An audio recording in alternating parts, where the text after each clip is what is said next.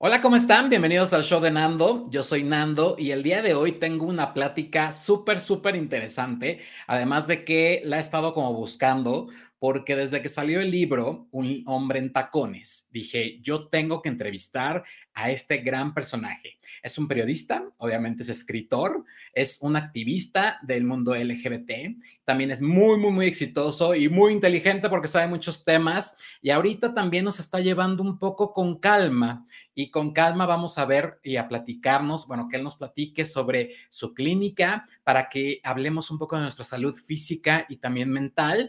Y pues nada, yo creo que más que bienvenido, hoy tenemos aquí en el show de Nando a Omar Ramos. ¿Cómo estás, Omar? Bienvenido. Mi querido Nando, muchísimas gracias por recibirme en tu espacio. Un saludo a tus audiencias y yo feliz, yo feliz de, presentarme, ¿no? De presentarme con tu público y de, y de llevarles información sobre lo que hago, en particular sobre este, sobre este libro Un hombre en tacones, que la verdad estoy muy contento por la manera en la que la gente lo ha recibido y que ahí está, lo pueden encontrar en todas las librerías de prestigio, lo pueden encontrar a nivel digital, a nivel internacional. Y pues nada, un libro que habla sobre nosotros, sobre las personas LGBT, en particular sobre los hombres gays. Sí, un hombre, digo un hombre, un libro muy interesante y que aparte se le dio una difusión muy, muy buena, que eso también ayuda que de repente creemos o pensamos que los libros eh, dirigidos a la comunidad LGBT pues no llegan a todo mundo y que tienen que ser de manera independiente. Y no, me dio un gustazo ver tu rueda de prensa y desde ahí dije, yo tengo que verlo. Ahora también el libro en tacones también ya está en podcast, ¿no? Sí. estás haciendo, ahorita platicamos para no, no ahondar en detalles, pero estás haciendo unas entrevistas padrísimas. Muchas gracias. con gente, obviamente, top, ¿no? Y eso es también algo de lo que queremos platicar, pero para que todos los que ven el show de Nando eh, sepan un poco más de ti, cuéntanos quién es Omar Ramos, el famoso hombre en tacones. Mi nombre es Omar Ramos, soy periodista, comunicador social de profesión. Eh, egresado de la UAM Xochimilco, mi alma mater, la cual solamente estoy esperando a que reabra tras esta situación tan complicada de la pandemia para ir a presentar allá a un hombre en tacones, es como de mis sueños máximos. Eh, me he desarrollado en el periodismo durante la gran parte de mi carrera profesional. Tengo más de 13 años de experiencia en medios de comunicación. He participado en algunos de los medios de comunicación más importantes de México, como MBS, o Grupo Milenio, en donde desarrollé prácticamente eh, la mayoría de mi carrera como periodista. Ah, ahí en Milenio escribí durante dos años prácticamente la columna multicolor, la primera columna eh, de temas LGBT, cruzada con entretenimiento, que se publicaba de lunes a viernes en este país en un periódico de circulación nacional.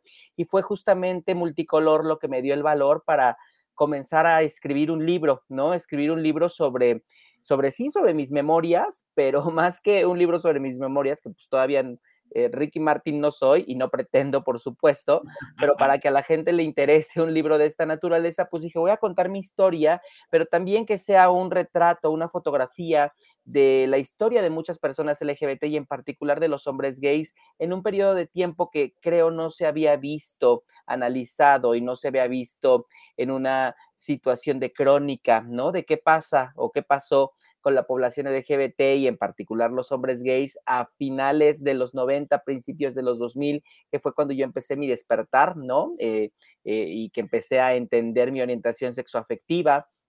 Y ahí justamente es donde trazo el periodo de tiempo de un hombre en tacones desde ese entonces hasta ahora. Y pues ahora soy autor, digo, me cuesta todavía trabajo creérmela, pero pues ahí está, ¿no? Y eh, además soy empresario, y actualmente soy eh, eh, fundador y socio, junto con mi socio, eh, compañero y amigo John Incapié, psicólogo, de Calma, este centro de detección, consejería y salud mental abierto a todos, pero especializado en población LGBT, al cual próximamente me va a dar mucho gusto recibirte, mi querido Nando, que conozcan este concepto porque eh, es uno de mis grandes orgullos junto con un hombre en tacones. Y a final de cuentas, eh, ¿quién soy? En estos momentos podría decir que una persona que trabaja para la población LGBT y en particular para los hombres gays, tengo un compromiso completo en, en darles las herramientas para que tengan una mejor calidad de vida en muchos sentidos y en lo que yo pueda ayudar, yo ahí voy a estar porque quiero que las nuevas generaciones y en particular mi generación estemos y vivamos mejor porque fuimos eh, víctimas de muchas situaciones bien complejas y si yo puedo ayudar en algo para que eso mejore, pues es el granito de arena, el que todos tenemos que poner para que nos entendamos mejor entre nosotros, nosotras, nosotres y, este, y salgamos adelante con más salud mental, con más, eh, con más eh, paz, con más tranquilidad. sí. Creo que al final de los noventas es cuando cambia mucho esto, luego nos viene la revolución tecnológica y cambia eh, totalmente. Salir del closet no es lo mismo a los noventas que ahora, o sea, es totalmente diferente y abrirte un mundo donde las ETS cambiaron por ITS, donde eh, hablábamos ya de VIH, bueno, antes se hablaba de SIDA nada más, ¿no? Y entonces, bueno, muchas cosas que ahorita hablaremos y que creo que por eso me gusta tanto. Creo que algo de lo que dice tu, tu, biografía es que tenemos que hablar de ETS, tenemos que hablar de VIH, tenemos que hablar de PrEP y como que ya son conceptos que deberíamos de tener todo aquel hombre gay, ¿no? Que tiene una vida sexual activa o que es gay, así nada más por el hecho de ser gay. Y que, bueno, al final no creo que nada más un gay, sino también un heterosexual, bisexual, o sea, todos en general, ¿no? Porque a veces como que segmentamos, pero simplemente todos tenemos esta eh, lucha que tener. Ahora, eh, ¿qué te inspiró para ser un hombre en tacones que además sale con un editorial bomba? O sea, no es como el editorial así, este patito. ¿Cómo, cómo fue? Cuéntame. No, yo sé, yo sé, y mira que tú hablabas, ¿no? De los esfuerzos independientes, los cuales todos son muy respetables. Yo creo que todas nuestras historias deben de contarse y donde se cuenten es lo que menos importa. El chiste es que estemos ahí, que lleguen y que se haga. Yo te voy a ser muy honesto. Yo llevaba mucho tiempo en el mundo, en el mundo del periodismo, de las noticias, ¿no? Donde donde tengo una experiencia en contarte una historia diaria, ¿no? Porque el ritmo de los noticieros, el ritmo de la información en, un diario, por ejemplo, no, no se para, ¿no? Todo el tiempo es constante, constante, constante. Y de repente, pues la idea de, de, escribir un libro, pues viene de una necesidad personal. Yo siempre, como periodista, ¿no? Siempre consideré que la conclusión de este primer ciclo profesional pues era la escritura de un libro. Ya había recorrido todo lo que tenía que recorrer y, consideraba que eso era necesario para mi eh, dicha profesional. Y, y siempre quise escribir sobre mí, sí, seguramente por una cuestión de ego, pero no, siempre quise escribir sobre las dificultades que tuve en México para ser un hombre gay en la Ciudad de México, ¿no? Sobre esas dificultades que tienes para interactuar con la gente. Porque, insisto, ahora, Nando, y, tú me entenderás mejor que nadie, pero las nuevas generaciones, las nuevas, las actuales, las que vienen, nunca van a entender lo que vivimos en la década de los 90, finales de los 90, inicios de los 2000 nunca van a entender que no había Twitter, que no había Facebook, que no había TikTok y que no y que no había y que la gente que ahora tiene todo este valor para hablar sobre su identidad de género, sobre su orientación sexoafectiva, sobre sus prácticas sexuales y sobre todas estas cosas, antes no había el valor y si lo había, porque sí, por fortuna siempre lo ha siempre ha existido personas que tienen mucho valor y mucho coraje y mucho arrojo para hablar ¿no? De estos temas. Yo no era esa persona, yo era un hombre homosexual que tenía mucho miedo y que de repente iba recorriendo la zona rosa en la espera de un contacto, y no me refiero de un contacto sexual, de un contacto, de conocer a otras personas como yo, de interactuar y de decir, no estoy solo, está esta persona que es como yo, que me entiende, que sabe mis problemáticas, pero no había, andabas deambulando ahí por la zona rosa como... Oye, y una zona rosa, y una zona rosa, perdón, completamente diferente a la que es ahora, que es... Totalmente, totalmente.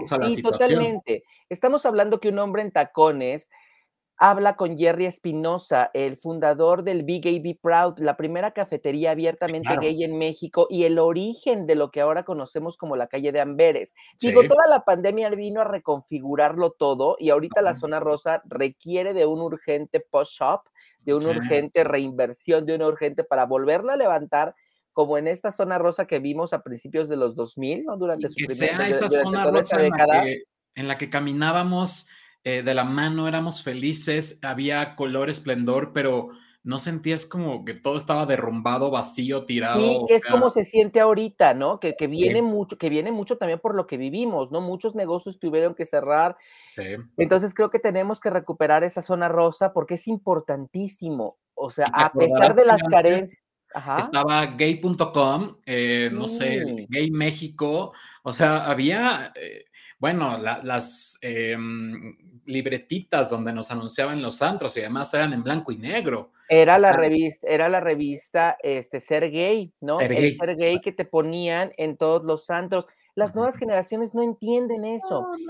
y, el libro, si bien va dirigido para los treintones como yo, para toda esa generación de hombres de 30 años que vivimos, que tenemos la gran fortuna de vivir la transición entre lo análogo y lo digital, también es para que las generaciones mayores entiendan lo que nosotros vivimos, ¿no? Y lo interesante de estar en esta dinámica, de este choque de mundos entre lo análogo y lo digital, y para que las nuevas generaciones también consideren un poco que todos los beneficios y las ventajas que están ahí vienen de un lugar en el cual, insisto, no teníamos nada, ¿no?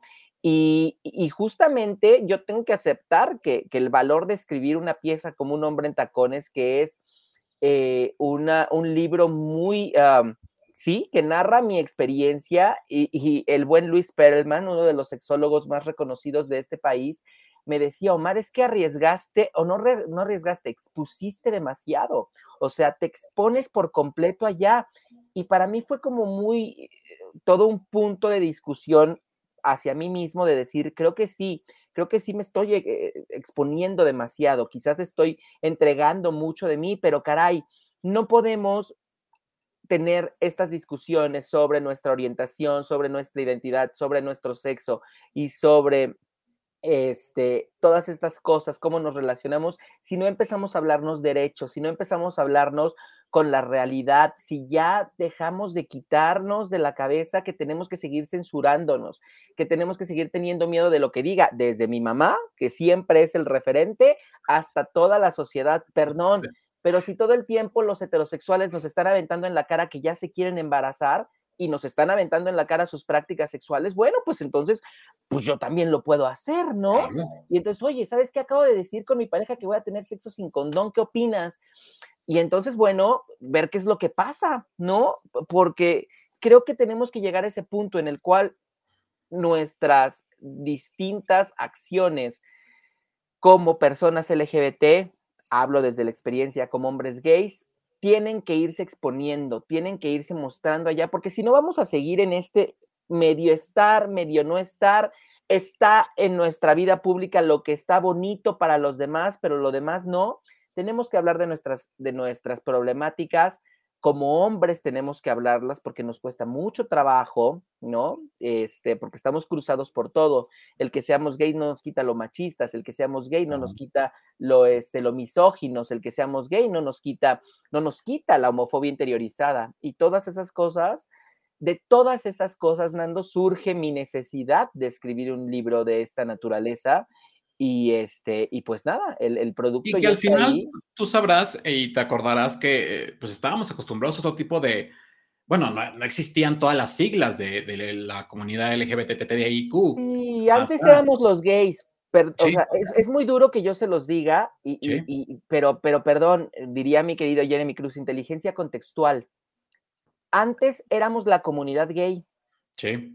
Antes eso es lo que éramos, la comunidad gay y la comunidad gay nos fuimos transformando y ahora somos la comunidad LGBT más, ¿no? Y, Los que hace cuarenta y tantos años empezaron una marcha. totalmente, ¿no? Totalmente. Y ahorita tenemos este compromiso histórico con la comunidad trans, ¿no? Por supuesto. O sea, a nosotros como hombres gays y como estas, eh, como este grupo dentro de la comunidad LGBT que goza de más privilegios y más visibilidad, tenemos un compromiso histórico con la comunidad trans y yo soy la primera persona que lo digo, lo plasmo en el libro, ¿no? Mi amiga Rocío, una mujer trans, es un personaje central dentro de un hombre en tacones y, y justamente por eso, pero porque yo vengo de esa comunidad gay que no entendía nada, que no entendía sus privilegios, que tenía una transfobia, ¿no? Terrible. Consumada y terrible. Pero Nando, es que también esa es la otra no nos podemos deconstruir como hombres gays si no aceptamos nuestros errores, si no aceptamos todas estas cosas que queremos, en las que queremos ser mejores, ¿no? Y yo soy el primero en decirlo, yo era una persona con una transfobia recalcitrante, con una transfobia que, que aparte no entendía. Yo decía, ¿por qué las mujeres trans me causan estos conflictos, ¿no? ¿Por qué tengo, si no me han hecho nada, ¿no? Entonces tuve que... Ni las conocías porque es realmente eso. Yo nunca había tenido interacción con una mujer trans y tuve que ir a parar con la doctora Harumi Mirata, eh, fundadora del, del, Centro de Atención a la Comunidad Trans CATI, a que me explicara, pues porque viene mucho del el maltrato que recibiste, del bullying que recibiste y del estigma que hay respecto a todo lo que tiene que ver con nuestra información, ¿no? Y te gritaban en la calle, pues bailas como niña, caminas como niña, pues resulta que las mujeres trans sí son niñas y sí son mujeres. Y entonces por eso hay ahí un asunto que tú no has resuelto. El problema no lo tienen ellas, el problema lo tenemos nosotros. Los hombres gays que tenemos transfobia, que teníamos en mi caso. Y, y, pues nada, pero es eso, es aceptarlo, es empezar a decir, hay algo que está mal y hay algo que quiero corregir y hay algo que quiero hacer mejor. Y un hombre en tacones es justamente eso, ¿no? También es esta exposición hacia el yo sé que mi error estaba ahí. Y una de las partes más emotivas es justamente cuando le digo a mi amiga Rocío, el regalo que la vida me ha dado de poder volver a platicar contigo, porque resulta que México es el segundo país donde más se asesinan mujeres trans en el mundo. Entonces, puede que no haya puede que no hayamos tenido esa suerte y yo la tuve y la pienso aprovechar. Entonces, de todo eso nace, nace el motor para crear un libro como un hombre en tacones Oye, ¿y de qué va? O sea, ¿qué cuenta? ¿Qué narra? Sé que habla sobre tu perspectiva, sobre ti, pero así danos un resumen pequeño para que la gente corra a cualquier librería que hay que recalcar. Está en todos lados al nivel de Jordi Rosado, de Coelho, o sea, de todos. O sea, eso es lo padre. Y ese es como el orgullo aparte que da, ¿no? O sea, como de gay a gay o de comunidad a comunidad, digo, wow, o sea, puedo llegar a Sanborns y decir, ahí está el libro. O sea, eso es lo padre. Muchas gracias, Nando. Realmente sí ha sido toda una aventura y un sueño de repente verte al lado de autores consagrados y que a final de cuentas te forman, como Marina Castañeda, ¿no? Por ejemplo. Y no tan, eh, y no tan, destacados. Ah, no, por su, ah, no, ah, no, por supuesto, ¿no? Miren, miren, en la Villa del Señor hay de todo, ¿no? En la Villa del Señor hay de todo, últimamente más, y nuestro reto es en qué voy a invertir mi tiempo, en qué voy a invertir mi dinero, en qué voy a invertir, ¿no? Porque, a ver, con tantas opciones. Sí, ya sé. En la Villa del Señor hay todo. Este libro, antes que nada, y antes de toda esta, de toda esta eh, conversación sobre mi persona, es un material periodístico. Es un material absolutamente investigado, con una bibliografía muy rica, muy extensa, que viene de las fuentes más confiables de todos los temas de los que se habla es un recorrido con entrevistas con más de 50 especialistas en sociología, sexología, en eh, salud mental, en tecnología, en historia, en un montón de cosas, artistas, y todo esto se divide en tres bloques, ¿no? Que son tacones, que explora todo lo que tiene que ver con nuestra identidad y expresión de género, apps, que explora la manera en la que nos relacionábamos y nos relacionamos los hombres gays ahora con la llegada de las aplicaciones de ligue que nos vino a cambiar la vida a, los hombres gays y después al mundo. Y después PrEP, un hombre en tacones es el primer libro en, México que habla sobre la profilaxis preexposición, el método de prevención más eficaz frente al VIH con un 99% de protección, esto avalado por la CDC en Estados Unidos y respaldado por otras organizaciones importantes alrededor del mundo, como la Organización Mundial de la Salud. Me da mucho orgullo decirlo porque es un tema del cual han estado escuchando mucho, del cual vamos a seguir escuchando y que un hombre tacones es el primer libro que habla largo y tendido del tema, me da mucho orgullo y, nada, pueden recurrir con toda la confianza del mundo. Es una investigación que hice por más de dos años respecto al tema, hablando con especialistas de todas partes del mundo sobre la profilaxis preexposición. Se van a encontrar un documento muy investigado y muy hecho en ese sentido, en el que pueden confiar y que les puede ayudar para eh, si tienen más curiosidad sobre alguno de estos temas, entrarle de lleno. No, y que al final es un tema que mucha gente se lo toma muy a la ligera, el PrEP. Eh, de repente creen que es como tomarse una aspirina y no, o sea, tiene sus, sus cosas, no cualquier candidato puede ser eh, ideal o idóneo para este tipo de, ensayo que al final llegó aquí a México como un ensayo, ahora ya es algo establecido. Eh, y también, como tú dices, las apps de ligue, bueno, ahorita pues, pues ya es una cosa de perversión y cosa muy bonita, pero antes ligábamos por chat, antes, yo todavía les platicaba hace poco a alguien que en mis tiempos, yo soy mayor que tú, y era por los anuncios clasificados, entonces...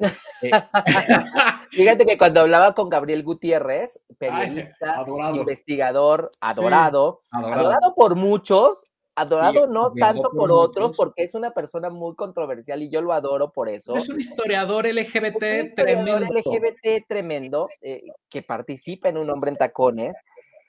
Y, justamente me decía, pues antes nos conocíamos por lo que pintábamos en los baños. Y sí, del Sanborns. De, donde sea. Siempre veías el teléfono y decía ahí 20 centímetros o caliente o alguna cosa. Y así nos contactábamos. Y a ver, antes de que me hagan caras y antes de que hagan... ¡ah!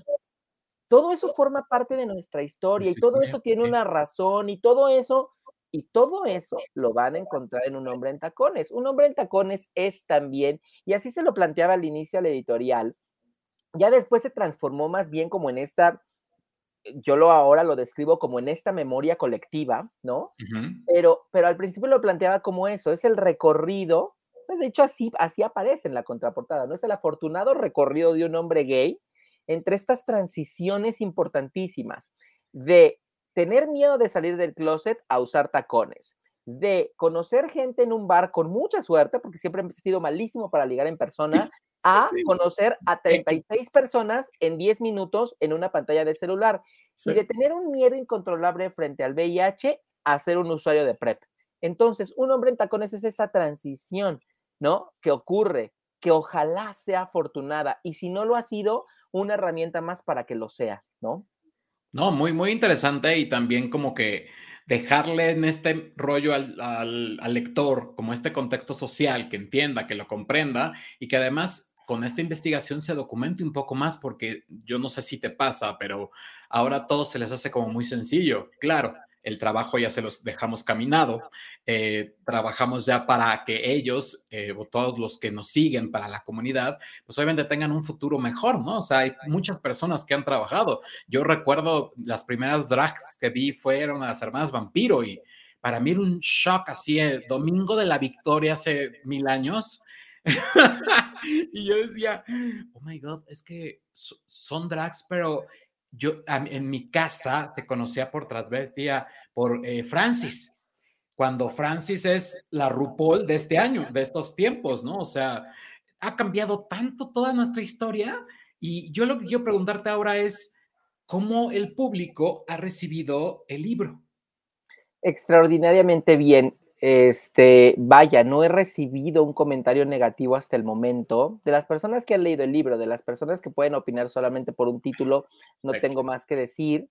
Este, pero de las personas que han leído el libro, yo he recibido unos mensajes tan conmovedores en mis, en mis redes sociales, las cuales están abiertas. Ustedes me pueden escribir arroba o ramos con doble R. Este, atiendo todos los mensajes con gusto, incluso meses después, como en el caso de Nando, porque a Nando se le ocurre mandarme un mensaje el 11 de junio, un día antes de la presentación estelar de Un hombre en tacones, en la cual, bueno, yo, aparte me dio una infección estomacal ese día horripilante. ¿Nervios? Y pues, eh, no, no, no, no, no. Algo que comí me cayó muy mal y, un día antes de la presentación, y evidentemente con todo el tema de la pandemia, pues vete a hacer prueba de COVID, vete a hacer, ¿no? Porque pues con todo lo que estábamos, con todo lo que seguimos, entonces, mi querido Nando, sabes que aparte no soy muy diestro de Instagram, yo soy mucho más de Twitter, arroba Ramos con doble R, Twitter es como la plataforma que prefiero, y de repente los mensajes de Instagram ahí se me quedan, y de repente cacho el mensaje de Nando y digo, Dios mío, no puede ser, qué pena, pero no, yo contesto todos los mensajes. Y Te cuando voy a contar algo. Dígame. Eh, eh, uno de mis productores asociados me dice, escríbele, es súper lindo, te va a dar la entrevista. ¿Quién es tu productor asociado? Nombre y apellidos. Se llama Jacobo Ramos. Ok. Y, me dice Jacobo, no, no, ¿cómo, ¿cómo que no te contestó? Le dije, no, o sea, ya nada más, seguramente es del, del Team Escándala y ya no, por eso no me contesta. Este, no, no, no, no. Y, y, hubieran visto el mensaje de disculpas porque verdaderamente... No, ya se lo enseñé. Y me yo dice, entiendo, yo entiendo mucho. A ver, soy, y se lo dije a mi, y se lo dije a mi editora, soy un autor muy particular porque no soy solo un autor, soy una persona de medios, he hecho medios de comunicación por más de 13 años en mi vida. Entonces yo entiendo perfectamente esto y entiendo las relaciones públicas y entiendo la importancia de estar en esta pantalla y de estar en cualquier pantalla y de estar en cualquier lugar donde te puedan echar la mano para difundir este tipo de espacios. Contesto todos los mensajes aquí a nivel eh, público. Hago, hago público esta, esta situación. Sorry. Y, y nada, la gente me ha escrito unos textos que verdaderamente me han hecho llorar. O sea, mm. sí ha sido muy conmovedor porque lo que más recibo es, es que es mi historia. Sí, claro. Y cuando yo recibo ese mensaje, dije, está hecho.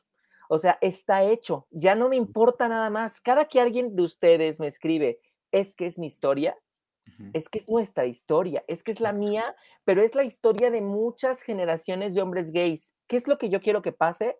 que un día ya no sea nuestra historia, que un día alguien lea este libro y ya lo vea como un anaquel histórico de, ah, esto pasó, pero nunca, pero, pero qué extraño, ¿no? Y, he recibido comentarios muy conmovedores. He recibido comentarios de psicólogos, por ejemplo, que me dicen, es un libro tan bien hecho, tan bien investigado, que por supuesto que es un material que le puedo recomendar con toda la libertad del mundo a mis, a mis alumnos o a mis, este, o a mis pacientes, ¿no?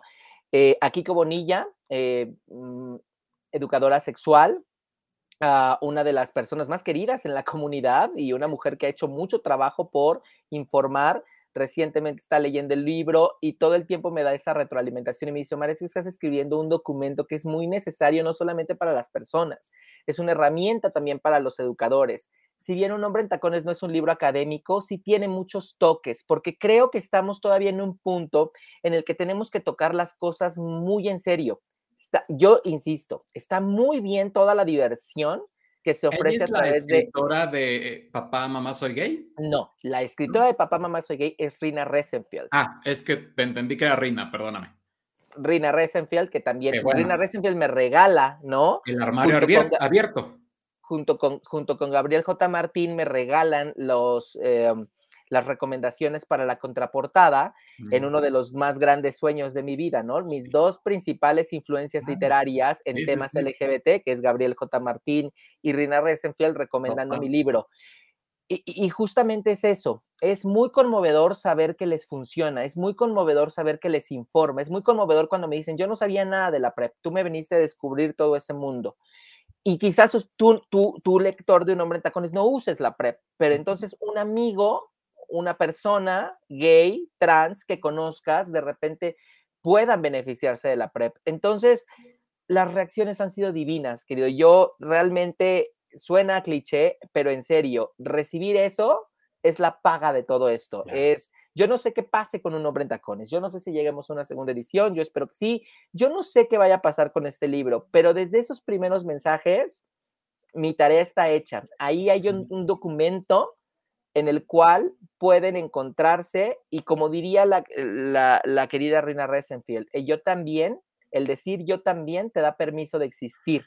Entonces ahí está mi yo también. Y si ustedes necesitan ese yo también, ahí está un hombre en tacones para que recurran a él. A mí me pasó lo mismo con el final de Arcoiris, que no sé si la llegaste a ver, cuando creo la primera serie gay en internet y llegaban mensajes y decían, eh, estamos hablando del 2008, o sea, cuando pues las redes no es lo que eran hoy, eh, era una cosa impresionante, ¿no? O sea, no habían tantos medios de comunicación, más bien era bien difícil que te dieran una oportunidad en algún medio. Estaba Horacio Villalobos, que fue el el que aperturó a través de, en ese entonces, Cablevisión, Telehit, que aperturó un poco disfrazado eh, todo este rollo de, la comunidad, o sea, porque no se, no se permitía ni siquiera en televisión de paga, a eso es lo que quiero como llegar.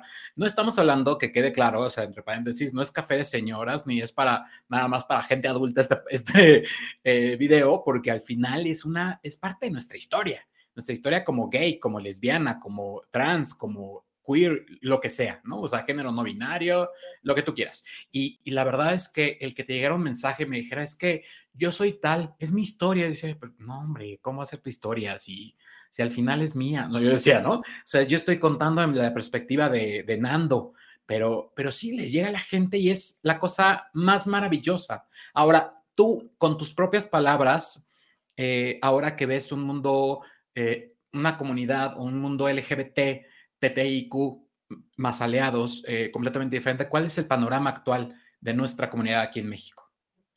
¿Cuál es el panorama actual de México? Es un panorama interesante, ¿no? Es un panorama en el cual sí hay muchas cosas que tenemos ganadas, hay muchas cosas que se, está, que se siguen, que tristemente se siguen ganando como ¿no? Esta eterna lucha por las uniones este, entre personas del mismo sexo, que ya tendría que haber sido, pero pues es eso, es lo que es lo que dice Gabriel Gutiérrez, es lo que dicen los historiadores, es lo que dicen los activistas. Yo no sé si soy un activista, querido, honestamente, al principio sí agarré y muy valiente y dije, "Sí, por supuesto, yo soy un activista." Ahora que ya entiendo mucho las cosas, yo no sé si sea un activista. Este, creo que el activismo eh, es lo que todos hacemos. Creo que perfectamente el show de Nando es, un, es, es, un motivo de activismo, ¿no? Estamos abriendo la comunicación. Creo que el hecho de ser gay abiertamente es un activismo. O sea, estoy muy en contra de las personas que creen que el activismo es tomar las calles única y exclusivamente. Esa es otra forma de activismo que es indispensable, muy necesaria pero esto es muy necesario. Ser gays dentro de nuestra familia, abrazar nuestras orientaciones e informar es un activismo muy necesario. La, la, visibilidad en los medios es un activismo muy necesario. Es decir, los activismos son muchos y muy amplios y todos forman un gran activismo de la comunidad LGBT que nos lleva a, ganar muchos terrenos. Em, pero creo que estamos en un momento en el cual, insisto, seguimos como en el en ganando estas cosas, pero también hay aquí un asunto de que los grupos de derecha, ¿no? Siguen también ganando mucha fuerza.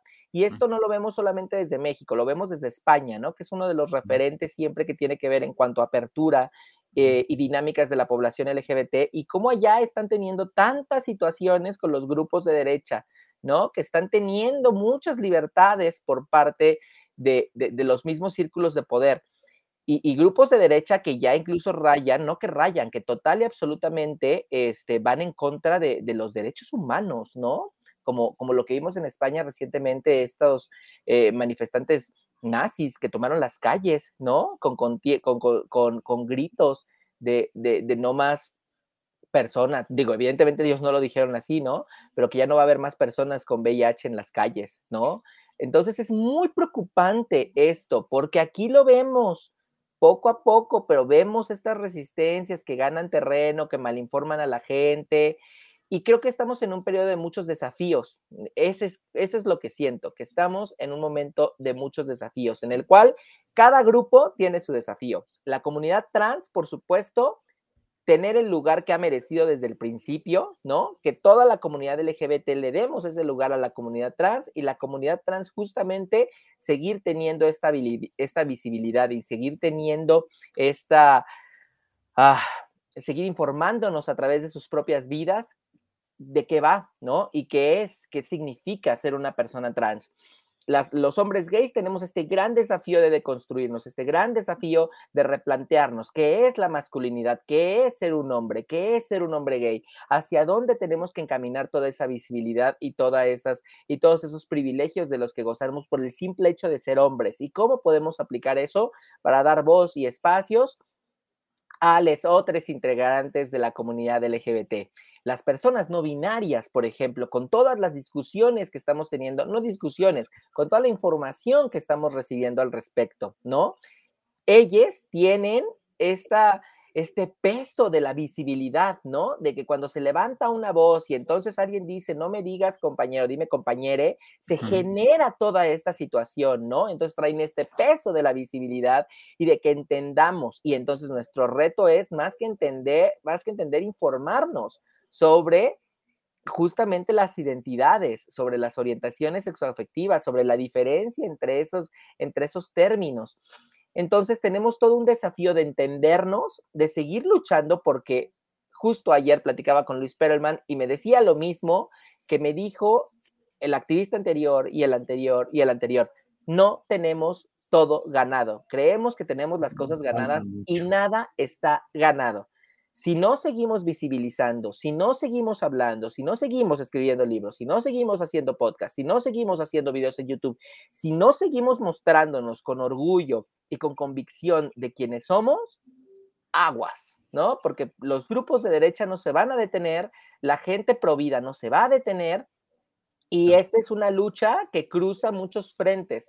Entonces, pues tenemos que ir justamente en, todos esos frentes, ¿no? Como personas LGBT, pero pues también eliminar el, clasismo, eliminar el racismo, eliminar la misoginia, eliminar el machismo y tirar entre todos el patriarcado, que es a final de cuentas lo que nos ha oprimido a todos desde siempre. Creo que es el punto en el que estamos, querido. Oye, del libro pasamos al podcast, porque de repente como que sale el libro y unas semanas después, ¡pum! El podcast, ¿no? Eh, y primero empezaste, o sea, como que eh, yo sentía como que eras tú primero y después vi que poco a poco ya iban avanzando con entrevistas con personajes muy reconocidos y que tenían un tema muy diferente de qué hablar. O sea, no nada más es hablar del libro, sino es hablar, abrir un poco como lo que te digo, es abrir la comunicación. Abrir el tema y cómo, cómo haces, o sea, cómo llega el podcast, eh, cómo se genera esta idea y dices, vamos también a llegarle a los centennials a través del podcast. Creo que los libros tienen que llegar a muchas partes. A ver, yo escribí un libro que me llevó dos años de mi vida y cuando tú dices esto de dos años de tu vida, uno cree que uno se encierra en un cuarto a escribir un libro dos años y vaya, tienes otra cosa y tienes otra vida y tienes más que hacer, pero realmente lo único que está en tu mente pues es en el bendito libro, ¿no? Y en todo lo que va todo lo que vas narrando, contando y toda la situación de qué va a pasar cuando salga y cuando la gente lo lea. O sea, realmente sí hay un compromiso muy largo. Y creo que el libro no se puede quedar en el libro, al menos en mi caso y desde mi perspectiva, ¿no? Porque hay gente que va, no va a tener dinero para comprar el libro. Juan Carlos Mendoza, investigador y una de las mentes que más me ha influido en todos los temas de los que estoy hablando actualmente, me decía, Omar, es que tu libro es un privilegio. O sea, ¿cuánto cuesta un libro? ¿Y cuánta gente va a optar por comprar el súper en lugar de tu libro? ¿No? Y sus palabras se me quedaron muy grabadas. Y dije, por supuesto. Y ya cuando supe lo que cuesta, que cuesta 330 pesos, es un muy buen precio para un libro que créanme, créanme que cada peso va a valer la pena, se los prometo. Y también cuesta más barato en, a nivel digital, a nivel digital está en 200 pesos, entonces ahí están las opciones. Y dije, bueno, este, pues claro, ahí está para la gente. Y la gente que le gusta leer, pues invierte en libros, ¿no? A mí me gusta viajar, pues invierto en viajes. Y hay gente que le gusta Pokémon y entonces invierte en Pokémon. y todo eso está perfecto, ¿no? Entonces la gente que invierte en libros, pues va a invertir en el libro y va a ser muy feliz. Pero el libro no se puede quedar solo en el libro, ¿no? Tanto para los que leen como para los que no. Los que no leen, que tengan una alternativa de llegar a la información de ese libro. Y los que leen, que tengan un elemento complementario porque obviamente este libro tenía 670 páginas de inicio y mi editora me dijo, pero ni de broma, ¿no? Y la tuve que reducir a 320, 330, que es en lo que está ahora un hombre en tacones. Y dije, no, pues toda esta información la gente la tiene que saber. Exacto. Y justamente en, los últimos en las últimas fases del libro empezó en mi mente a rodar. Siempre había querido hacer un podcast, creo que me, me, me subí tarde, ¿no? Como comunicador, pero como todo, así como un hombre en tacones, como todo lo que yo hago tiene que ser muy pensado, tiene que estar muy bien protegido, protegido en el sentido de que sea un material que importe, que trascienda, que tenga una, un trasfondo de información, sobre todo de información importante. Mi pasión es informar.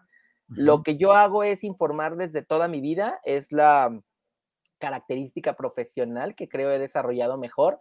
Entonces, mi pasión está en el informar y en el informar cosas que importen. Desde el entretenimiento me interesaba abordar el entretenimiento, los espectáculos, desde una trinchera que aporte información, ¿no? Que ustedes dirán, ¿y cómo diablos? Pues claro, por supuesto que The Walking Dead, por ejemplo, te puede decir cosas interesantísimas desde la sociología, ¿no? Y entonces hablas con sus guionistas y hablas con, sobre todas estas situaciones y vean, vean ahora en lo que estamos, ¿no? Como The Walking Dead cuando inició era así como de, ah, oh, sí, el mundo.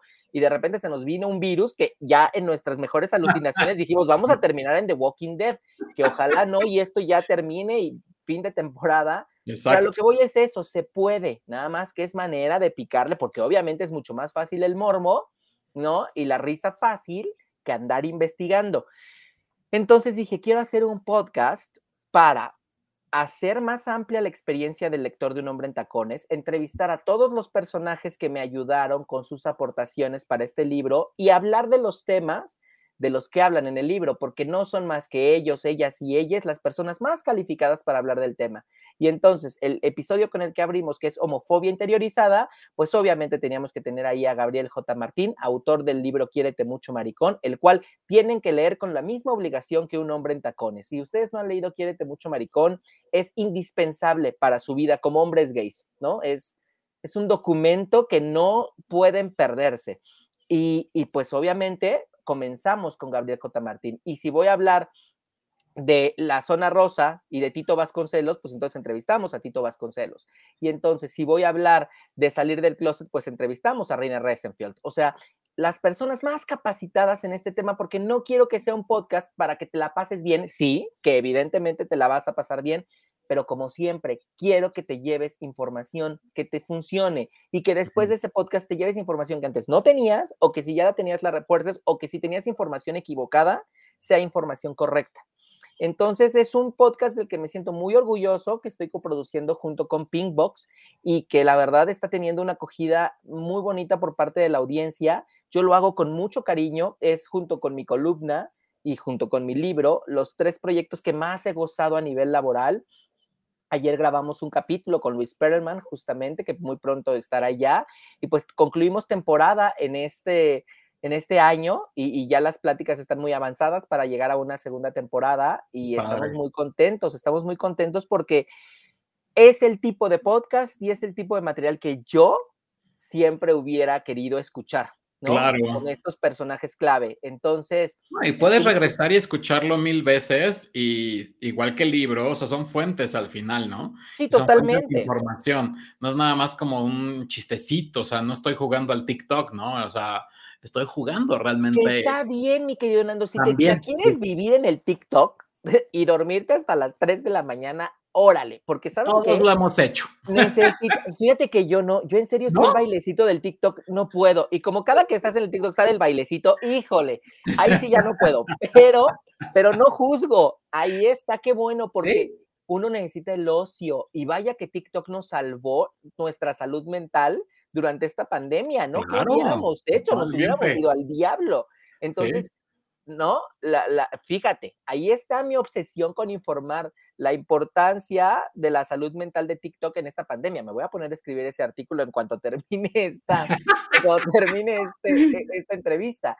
Pero a lo que voy es, está muy bien, ¿no? Pero, pero si se van a acercar a un hombre en tacones, el podcast es para obtener información de los especialistas más notables en los temas que vamos a hablar. Ese es el compromiso siempre, que se van a llevar un muy buen rato de conversación, pero que también se van a llevar información que les va a ayudar mucho para su vida como hombres gays y en general como población LGBT. De repente mis entrevistados me dicen, es que este no es un podcast solo para hombres gays, homosexuales y hombres que tienen sexo con hombres, que es como lo presento.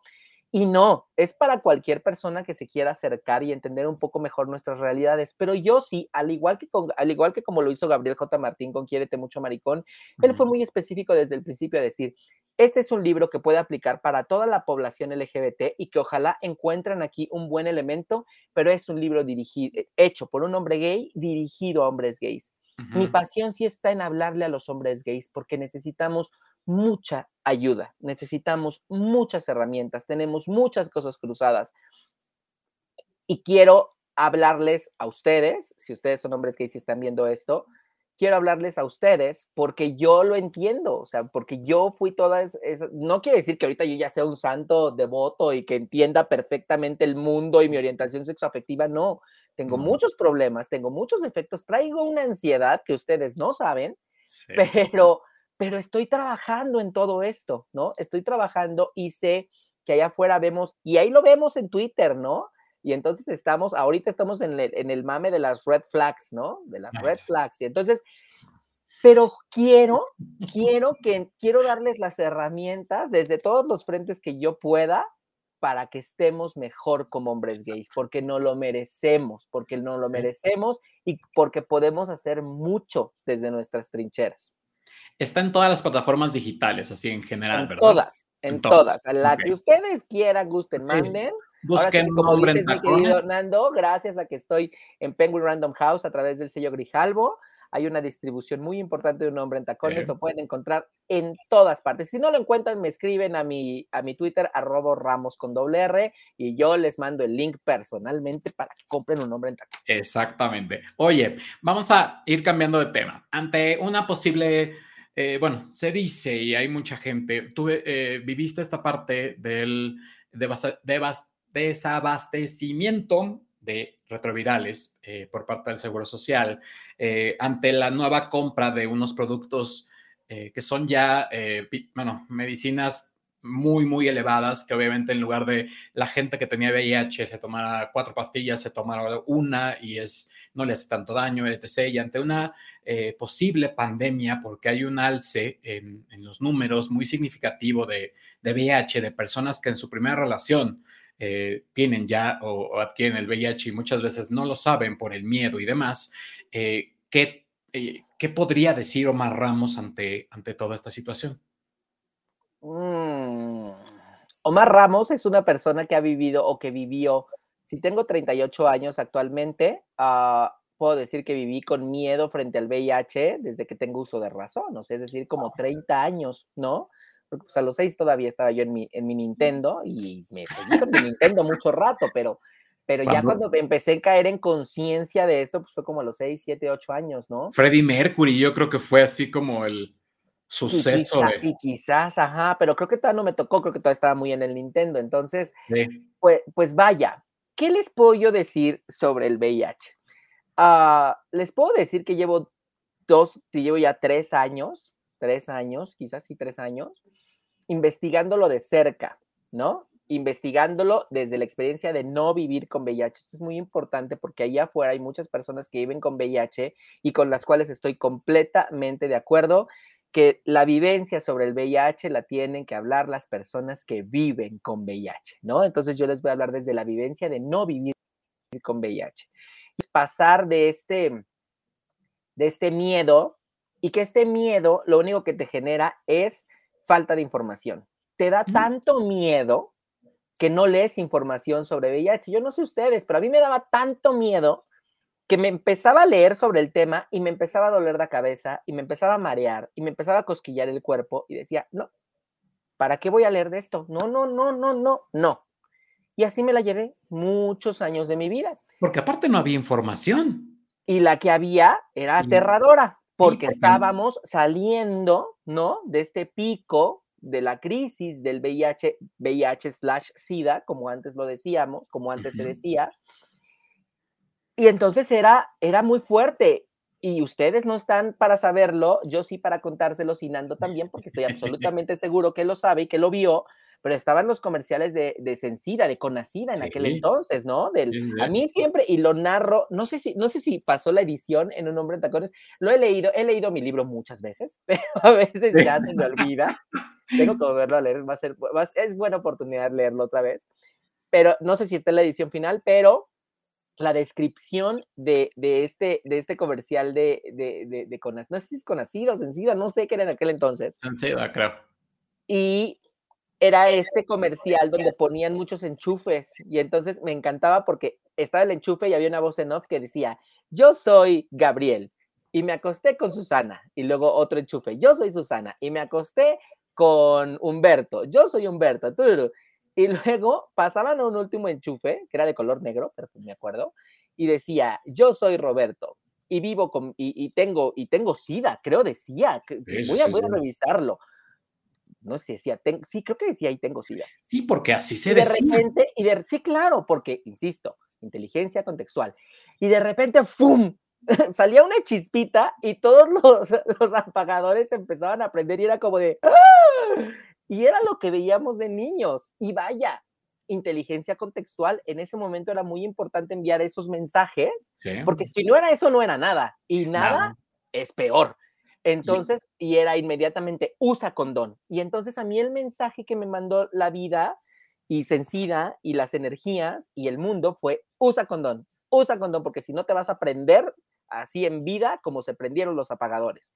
Pero no me vas a dejar mentir que también los comerciales de condón, que pasaban nada más como a las nueve de la noche, eran una pareja heterosexual, porque, oh, bueno, nunca un homosexual. Ah, no, bueno. No, jamás. Eh, pero corrían por la playa y se les veía su cuerpo sudoroso y, oh, y, y decías, güey, pero claro, en una mente de un chiquillo, pues dices, ¿condón? Pues está en la playa, ¿no? O sea, claro, eh, no había educación sexual, bueno, sigue sin haber, ¿no? O sea, debería ser una materia, ¿no? O sea, al paso que vamos, pero eh, simplemente no había esa información, eran sidosos, eran, eh, cosa que ahora ya es un término, hace poco alguien me dijo, bueno, mueren de sida, no, no, no, no, no, no, no, no, o sea, no, no, no. Ya actualmente tiene 40 años, eh, la, primera generación que eh, tomó eh, retrovirales y pueden ya, o sea, ya vivieron 40 años. Que por X o por Y se hayan ido algunas personas en la batalla, adelante, pero no murieron por no tener el medicamento. Eso, eso bueno, por más bien por no fíjate cómo, cómo, hemos avanzado, Nando, que cuando tú dices mueren de SIDA es incorrecto. O sea, el hecho de la palabra, porque no mueres de SIDA, mueres de alguna enfermedad relacionada las palabras construyen realidades y es muy importante hablar correctamente cuando hablamos del tema de VIH. Por eso Nando y yo, Nando como, como comunicador de toda su vida, pues sabe, ¿no? Sabe que esto es importantísimo y que cuando hablamos de esto no lo podemos tomar a la ligera. Por eso todo el tiempo estamos señalando en aquel entonces, en aquel entonces, en aquel entonces, porque es también importante entender el aquel entonces para que hoy no lo repitamos y no digamos, ¿cómo lo vamos a seguir diciendo mal si llevamos ya 40 años de esta situación? ¿No? Pero justamente estamos en eso. Tratando de responder un poco tu pregunta de manera concreta, querido, ¿qué puedo decirle sobre, sobre el VIH? Artículos, ¿no? Diferentes artículos en diferentes revistas, especialistas y demás, y, y la lógica. Pensemos en la... ¿Cuántas veces en la pandemia no les dijo un amigo, cuando esto acabe me los voy a coger a todos? ¿Cuántos? Nando, ¿te pasó? Sí, sí. A mí me Ni ganas dan ahora. Yo por fortuna lo hice antes de la pandemia, entonces ya no tengo problema. Pero hay un montón de personas allá afuera que dijeron, esta experiencia me ayudó a entender que la vida se puede acabar mañana y que yo he hecho de mi vida sexual una cosa terrible y me los voy a dar a todos. Entonces, los especialistas y tus amigos coinciden en una cosa, cuando esto termine, va a haber una situación interesantísima ahí en el incremento de infecciones de transmisión sexual. Entonces, tenemos que estar preparados. ¿Y cómo tenemos que estar preparados? Con información, informándonos de fuentes confiables respecto a nuestra vida sexual es importantísimo. Es importantísimo que usemos métodos de prevención. Es importantísimo que usemos condón. Es importantísimo que usemos lubricante. Es importantísimo que sepamos técnicas de reducción de riesgos y es importantísimo que si se aplica para su vida sexual, usemos la profilaxis preexposición. Ayer la clínica especializada Condesa, ayer yo diciendo estas cosas cuando no sabemos cuándo va a salir esto al aire. Sale el jueves, pero sí, ayer, ayer, 13 em, de octubre, eh, salió que la clínica Condesa, adelante. En la clínica Condesa Cuauhtémoc, eh, porque antes solamente estaba en Clínica Condesista Palapa, ya tiene la PrEP también para nuevos mm. usuarios de la PrEP. Entonces, a ver, sin seguro, social. sin seguro social. La Clínica Condesa atiende personas que no tenemos, porque yo no tengo seguro social. Sin seguro social. El Instituto Mexicano del Seguro Social también ya tiene la PrEP Por ahí sé, y pronto lo darán a conocer exclusiva para el show de Nando, que otras organizaciones también van a tener pronto la PrEP. Todavía no va a llegar a todos y en todo el país. Tuvimos hace un par de semanas en Un Hombre en Tacones, les recomiendo mucho ese episodio con Rubén Massa, un gran activista en temas de VIH en Monterrey las dificultades que están teniendo otros estados para que llegue la profilaxis preexposición, porque no todo es la Ciudad de México, señores. Entonces, y señoras que escuchen este, este, que vean este, esta transmisión. Entonces, no todavía nos va a llegar a todos, tenemos que seguir peleando por eso, pero ya hay lugares donde pueden recurrir a la profilaxis preexposición sin ningún costo. Clínica especializada con DES, Instituto Mexicano del Seguro Social. Entonces, tenemos que usar estos métodos de prevención y tenemos que estar informados. Tenemos para el cuidado de nuestra salud sexual, ¿no? Pero ahí está la información, más bien me retracto, no tenemos, ahí está la información y ustedes son responsables de su salud sexual, porque la máxima de todo esto es la siguiente, señores y señoras. Las únicas personas responsables de su salud sexual son ustedes, nadie más, absolutamente nadie más bajo ninguna circunstancia. No le den más vueltas. Las únicas personas responsables de su sexualidad son ustedes. Repítanselo una y un millón de veces. Todas las decisiones que tomen en su salud sexual son solo responsabilidad de ustedes. Hagan lo que se les dé la gana. Yo nunca voy a venir con un discurso de, ay, no, no hagas esto, ay, no. Porque eso es lo que nos ha dado en la torre a todos, todas y todes a nivel sexual. Hagan lo que quieran. Ah, eso sí, por supuesto, consensuado. Consensuado es importantísimo, ¿no? Y obviamente con una mayoría de edad. Esos sí son los dos factores que ahí sí son obligados, ¿no? Y yo a lo mejor diría con mucha responsabilidad, porque creo que actualmente eh, yo también soy como de sé libre, ¿no? O sea, sé, feliz, si eso es lo que tú quieres, adelante, pero con mucha responsabilidad. No, eh, el bareback tiene toda la vida. Eh, para no decir como la palabra típica que dicen y que nos censure YouTube. Pero eh, creo que el punto es, no nada más por querer hacerlo de esa forma, tienes que tomar ya prep y, demás. O sea, creo que si no tienes que llegar a eso, porque para eso existe el condón y que es lo, lo, lo mejor, pues usa eso. Si estás ya con una pareja y lo que tú quieras y no sé, hay diversas formas. No quiero ver ni mocho ni nada porque mucha gente lo dice. Es que ya estás grande, ya siéntese, señora. No, no, no. O sea, si ustedes no saben también los efectos que puede causar esa pastilla. Entonces, eh, Aquí tengo que abogar un poquito por la PrEP, porque esa es mi responsabilidad, ¿no? Como, como, justamente persona que se encarga de esto. Los efectos de No, no, no, no, no, no, no. Información. La información es poder. Información. Lo único aquí es información. Y yo lo que me dedico es a, dar información personas.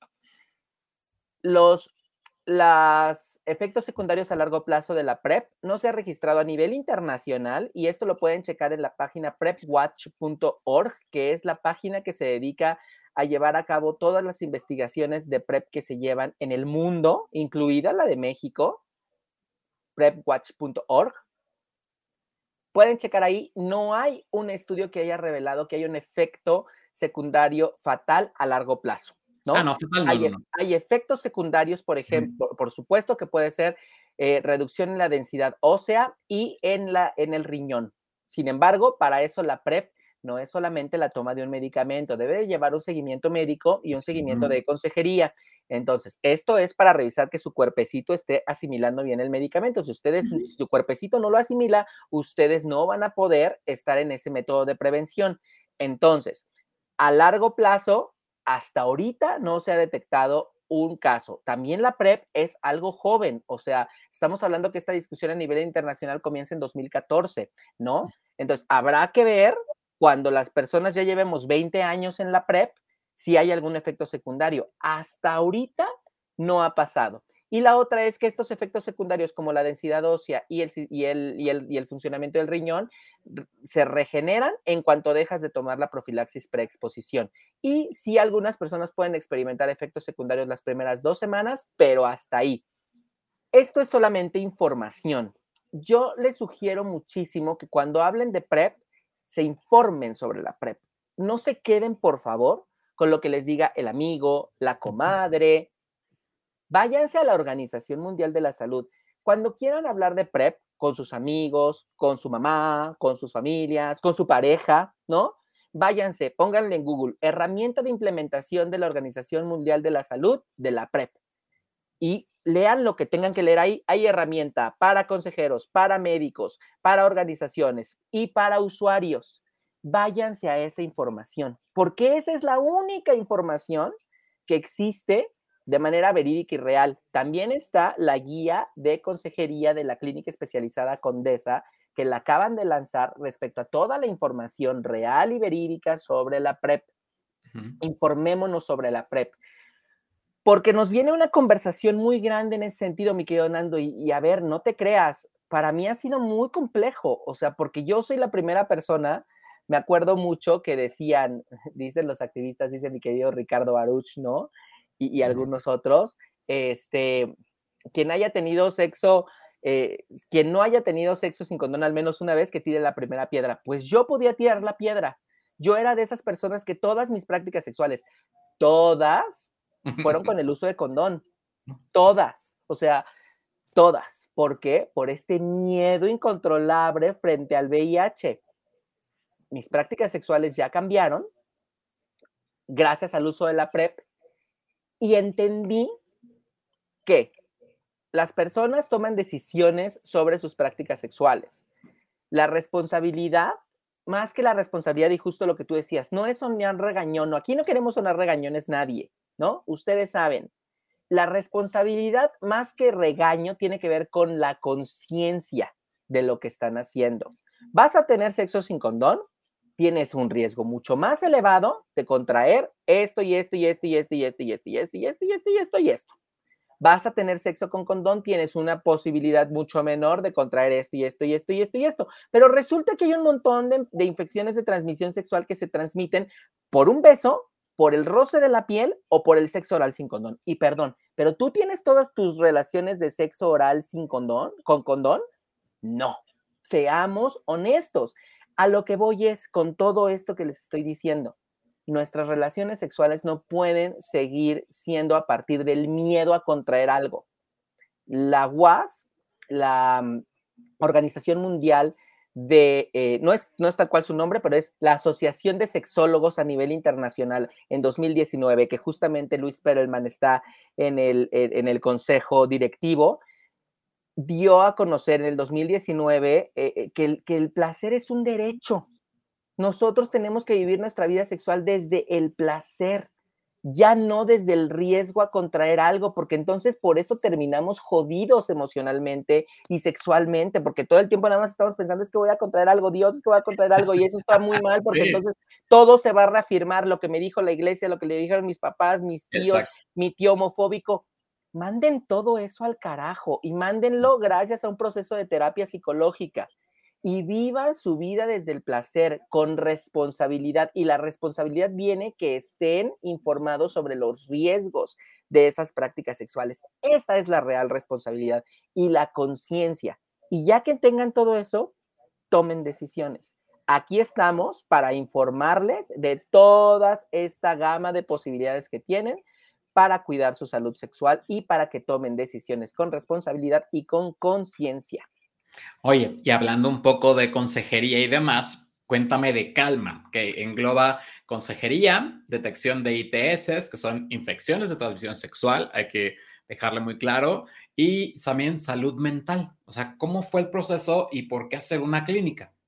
Ah, porque todo va de la mano, ¿no? Desde la creación de un hombre en tacones, se me metió a la idea, gracias a la situación de mi ex socio, nosotros perdimos nuestro trabajo y de repente dijimos, oye, si hacemos algo, ¿no? E hicimos un proyecto que tuvo una muy buena vida, pero que concluyó. Y entonces decidimos crear ahora Calma, que, que, es este espacio bellísimo, eh, justamente para esto, para llevar a la práctica, porque de repente también esa es la otra, mi querido Nando, nos quedamos mucho en esta plática, pero hechos. Ok, ya te hablé años de VIH, pero y ahora el hecho es hacerte una prueba de detección. Entonces, tienes la teoría y tienes la platiquita, pero ya también tienes la práctica. Entonces pueden ir a Calma Consejería, estamos muy cerca de la clínica especializada Condesa, estratégicamente colocados ahí. Y pueden irse a hacer pruebas gratuitas de VIH de tercera generación, de sífilis y de hepatitis C. Pueden entrar a nuestro sitio web calmaconsejería.com y ahí en calmaconsejería.com van a encontrar todos nuestros servicios. Pero más allá de las detecciones que son sumamente importantes y que tenemos detecciones gratuitas y detecciones con costo de ITS como VIH de cuarta generación, de hepatitis B, de clamidia y de gonorrea, tenemos sobre todo una oferta de salud mental. La salud mental, eh, Damon Jacobs, uno de mis activistas favoritos en prevención de VIH que se ubica en Nueva York, me dijo, Ah, el siguiente gran reto de los hombres gays, Omar, va a ser nuestra salud mental. Hemos peleado mucho por todo lo que está afuera y por todo lo que necesitamos de afuera, pero no hemos hecho nada por nuestro interior. Entonces, nuestra siguiente gran batalla va a ser por nuestra salud mental.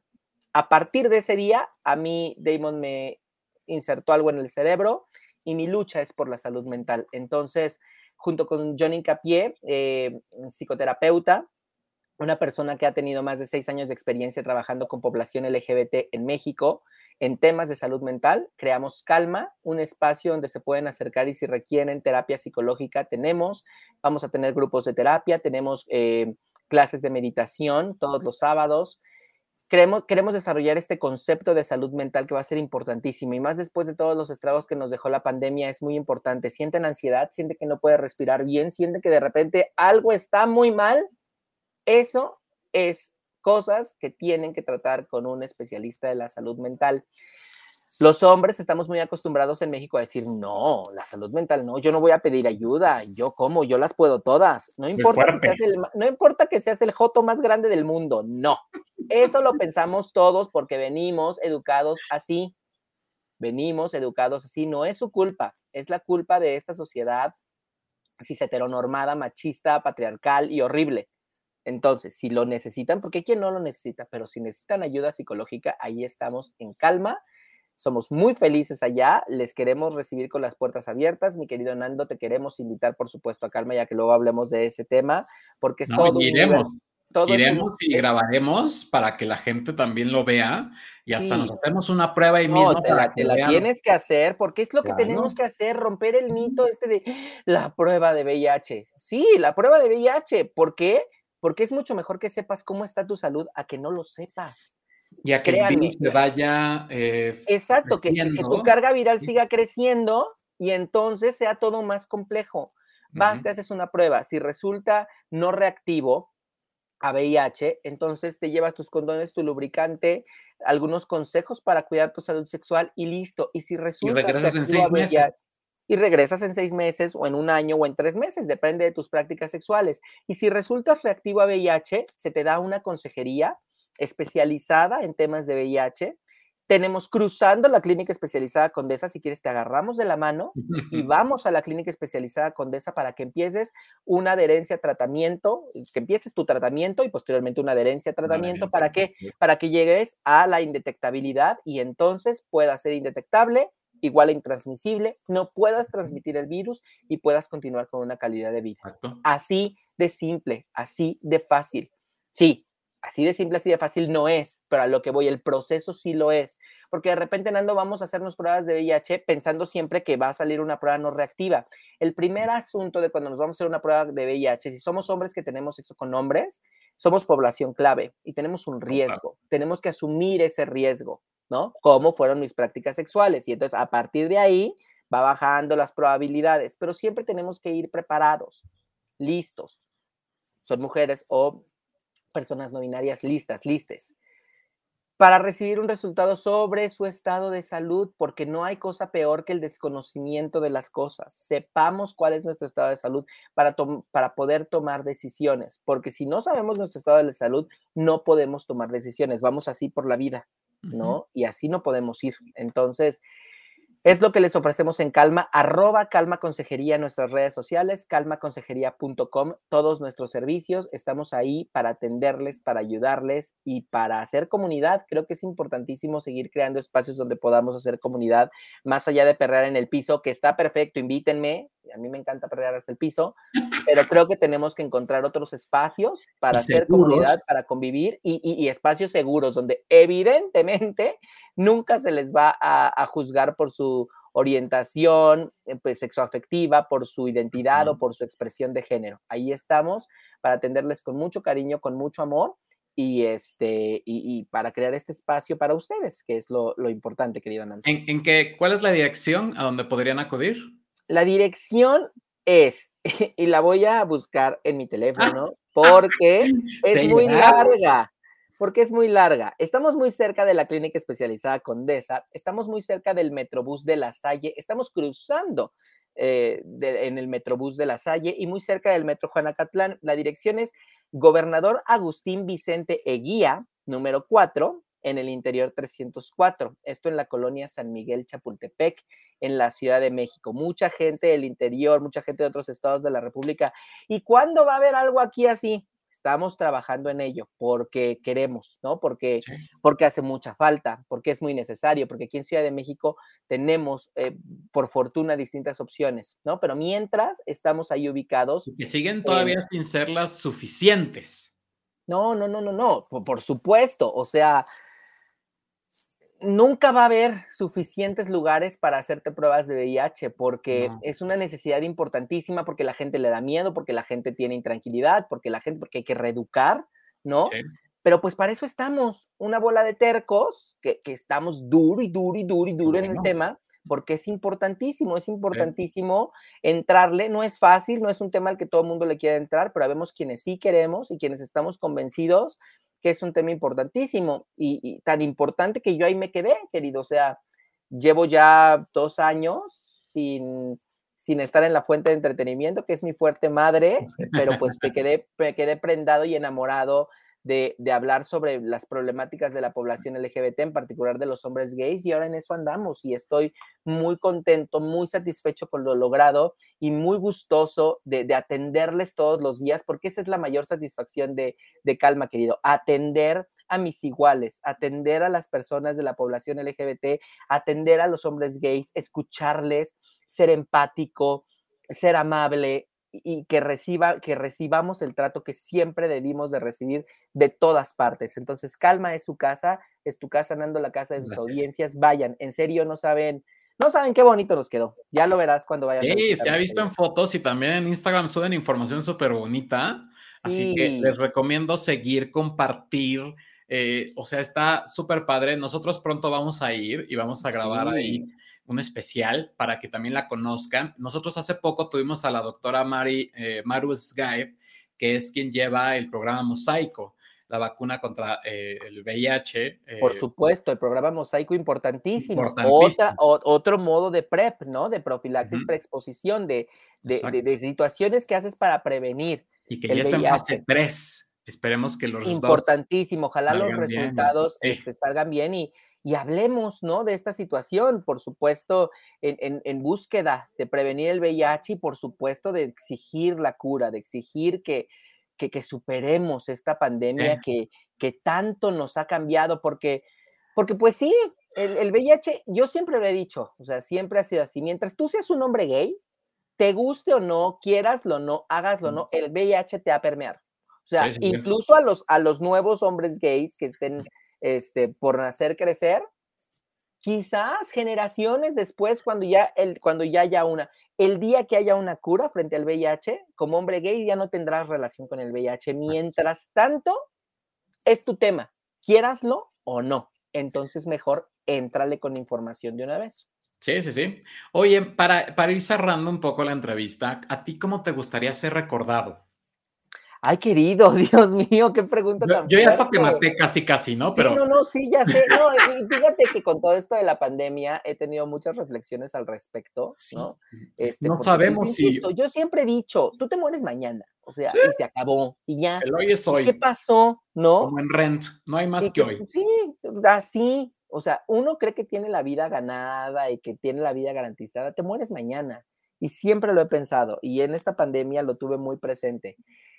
¿Cómo gustaría ser recordado como un tipo que vivió la vida en serio al máximo? Una, una amiga muy querida, Ali Quiroz, que incluso está en, en, en, en, este esfuerzo llamado México Lector, que es padrísimo, y que hicimos cosas con ellos cuando lanzamos un nombre en tacones, me decía, me dijo un mensaje muy bonito un día, un cumpleaños, que no se me olvida y que, y que sí quiero que eso quede marcadito o en mis cenizas o en lo que sea que vayan a hacer con mi cuerpo cuando esto termine pero que diga, que me decía algo como, felicidades amigo, tú que siempre llevas, este, que haces de cada, que haces de cada cosa un evento especial.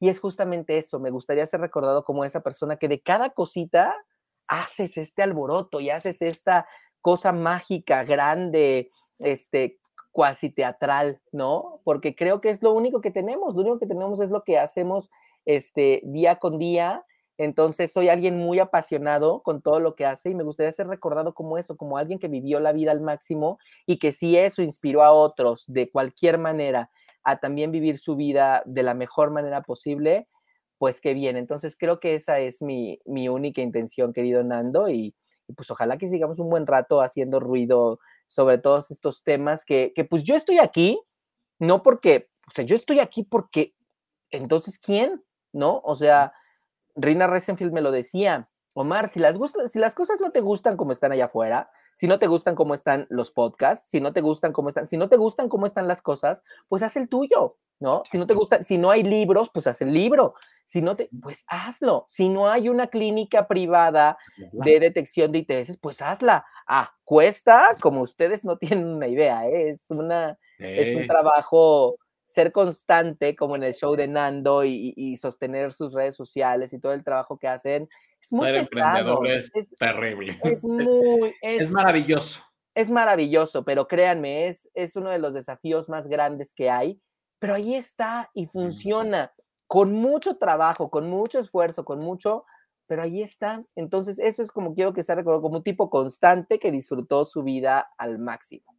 Exactamente. Ahora, el libro lo podemos encontrar en todas partes. Todas partes, vayan a Gandhi. Ya no lo acabamos, ya no lo acabamos en el péndulo aquí en Ciudad de México, ya va por su segunda tirada y ahorita que revisé el péndulo, pues otra vez creo que se acabó. O sea, en el péndulo estamos a todo. En Gandhi hay mucha distribución de un hombre en tacones. Vayan y cómprenlo en Gandhi. Cualquier Gandhi las he visitado casi todas y ahí está un hombre en tacones y me encanta verlo y así de, ay, que se Llévenselo y regálenlo, es una buena lectura, es una buena recomendación para todas aquellas personas, gays o no gays, que puedan disfrutar una literatura, eh, porque al final no existe la literatura gay, ¿no? O sea, existe la literatura. Punto. de diferentes temas, ¿no? Diferentes temas. Es una, es una historia, es un contexto, es una investigación. Eh, es, es, eso. Llévenselo a su casa. O sea, no se lleven nada más. Si quieren leer el libro de tal, pues también, pero llévense algo que les deje algo y que les retroalimente el alma, ¿no? Ahora, calma, pues ya sabemos, pronto iremos. Es una promesa que hacemos aquí en vivo, que, que tenemos que conocerlo y, e, e, ir y estar grabando y todo el rollo. Y eh, próximos planes que tengas, bueno, el podcast en todas las plataformas digitales. Sale cada todas semana. Las plataformas digitales, Spotify y Apple Music son en los que estamos. Sale cada sábado a las 10 de la mañana ese estreno. Este, les aviento el de este sábado, que ya es en un par de días. Vamos a tener a Carlos Vizcaya. ¿Quién es Carlos Vizcaya? Es un investigador de la UNAM que hizo una tesis sobre eh, sobre el cruising en el metro, sobre estas agarradas que nos damos ahí en el metro entre hombres gays. pues hicimos un especial de cruising, entonces creo que les va a interesar mucho. Y que, si ustedes buscan hay muchos videos. y que forma parte de nuestra historia como hombres gays, les guste o no. Así que mejor escúchenlo. En serio, no saben qué episodio tan bonito me regaló el gran Carlos Vizcaya, sociólogo, cuya tesis fue sobre el cruising en el metro. Ah, caray. Ahí se los. Sí, sí, el putivagón eh, va- sí es fantástico. Digo, No, no, no, nunca lo crea- probé, o sea, debo decirlo, eh, pero eh, sí es algo que, y bueno, encuentras mil videos, este, amateurs, no amateurs, pero pues sí, el metro es una sensación maravillosa. ¿Y qué Ahora- hay tras esa sensación? Hay mucha historia. Y hay mucho sobre nuestros comportamientos Y podemos hablar también de la UNAM, ¿cómo se llama? El Jardín Verde o el... El Camino Verde. Se Ah, habla bueno. del Camino Verde este sábado. No, yo sí lo recorrí. El podcast. Yo, yo sí lo recorrí. Les va a gustar, te va a gustar, Y querido. en otra ocasión eh, platicaremos de eso. Eh, ¿Tus redes sociales, Omar? Arroba o Ramos, o Amos, en Twitter y en Instagram, mayormente en Twitter. Yo casi Instagram no me gusta, pero ahí está. Pero en las redes de Calma, ahí sí estamos muy activos. Arroba Calma Consejería. Ahí subimos muchas cosas, promociones, información sobre el cuidado de su salud sexual y mental. Y mis páginas web, porque no nada más es una, hombreytacones.com, con toda la información sobre el proyecto Hombre y Tacones, y calmaconsejería.com, la página de Calma, donde pueden encontrar todos nuestros servicios. Que de todas formas se los vamos a dejar en la descripción de- del video, pero para que lo sigan y obviamente le pregunten lo que sea, es un lindo, es de verdad. Se tardó por cuestiones que no eran No, pertinentes. te juro que ya que nos veamos en Calma, te voy a contar, este, porque, porque verdaderamente ha sido, han sido unos meses que, que, que no, que, que Pues son sí, para sí, te libro, te juro, y, y que, y Sí. que ha sido interesantísimo, pero mira, las cosas pasan por algo, ¿no? Claro. Nos vimos en el momento adecuado, en un momento muy bonito para, para un hombre en tacones, este, y vamos a tener una presentación padrísima en noviembre, ahí en, en Voces en Tinta, esta librería que evidentemente Sí, conocen y que si no tienen que conocer en Zona Rosa. sí. Entonces ahí les espero. Chequen, la, chequen las redes sociales de Voces en Nos Tinta. invitas, por favor. No, no, por su, querido, por supuesto, la invitación a ti y a tu audiencia está hecha en noviembre, primeros días de noviembre, no tenemos toda la fecha confirmada, pero ahí va a estar por si quieren, por si ya tienen un nombre de tacones o lo quieren comprar y quieren que se los firme, yo con todo el gusto del mundo me va a encantar saludarlos a distancia, ¿no? Sí, con todas las claro. medidas de prevención, por supuesto, pero ahí vamos a estar y nos va a acompañar el gran Tito Vasconcelos. Entonces, Wow. entonces va a ser una de las criticado, pero tan amado. Mira, querido, Es parte una- fundamental de nuestra historia. Punto. no, no, ya lo que sea sí. o lo que no sea Tito, ese señor puso una sé. piedra angular para una nueva generación de hombres gays. Entonces, Tremendo. sí, por supuesto, tremendo. Entonces, Tremendo. va a ser una presentación que se antoja increíble. Me va a si no conocen allá. Vasconcelos, este, es momento de buscar los niños, nuestra historia. niños, niñas, niñes. Híjole, es un personaje. O sea, qué honor. Sí, sí, Qué sí. honor. Así que ahí andaremos. Y pues nada, querido Nando, si nos encontramos en este momento de la historia, fue por algo bueno. Y yo te agradezco mucho esta conversación. Qué sabroso me la pasé y no puedo creer que llevemos ya una hora y veinte Ya hablando. sé. Podríamos Oye, hablar siglos. ay, somos comunicadores. Total y absolutamente. Oye, un mensaje final que le quieras dejar al público del show de Nando y a la gente que te sigue. les quiero, cuídense mucho. Y cuando les digo cuídense mucho, no es usen condón. No, cuando les digo cuídense mucho, es cuiden su salud mental, cuiden su salud física, cuiden su corazón, cuiden sus emociones. No están solos, solas, soles. Sabemos allá afuera un montón de personas este, que les queremos y que queremos ayudarles. Y pues ahí está, desde mi granito de arena, desde mi trinchera, ahí está un hombre en tacones, ahí está Calma Consejería, ahí están mis redes sociales, me encanta escucharles, me encanta leerles, me encanta comunicarme con ustedes y gracias, gracias por ver este, por ver este episodio, gracias Nando por, por, por abrir espacios, por, por hacer posible la distribución de información que es importantísima y nos vemos, nos vemos en el camino porque mientras haya cosa LGBT, yo ahí seguramente voy a estar metido. Y en el camino andaremos, dirán por Total y ahí. absolutamente, querido mío. Pues yo te quiero agradecer, Omar, por esta entrevista tan hermosa, tan linda. De verdad, mil gracias. Eh, también decirles a todos que en las redes sociales yo estoy como arroba el show de Nando. También este video se va a convertir en podcast para que lo escuchen y estará en todas las plataformas digitales como el show de Nando y también alojado en el sitio web del showdenando.com para que tengamos también de todo un poco porque hay que seguir informando por todos los medios. Y pues en una próxima, eh, pues nos vemos con una nueva entrevista, con un nuevo episodio, algo que contar. Así que muchas gracias, Omar. Gracias, querido Nando. Y a todos ustedes que nos están viendo, todas, todes, todas, para que no se me enojen, eh, nos vemos próximamente. Y pues esto fue el show de Nando. Nos vemos.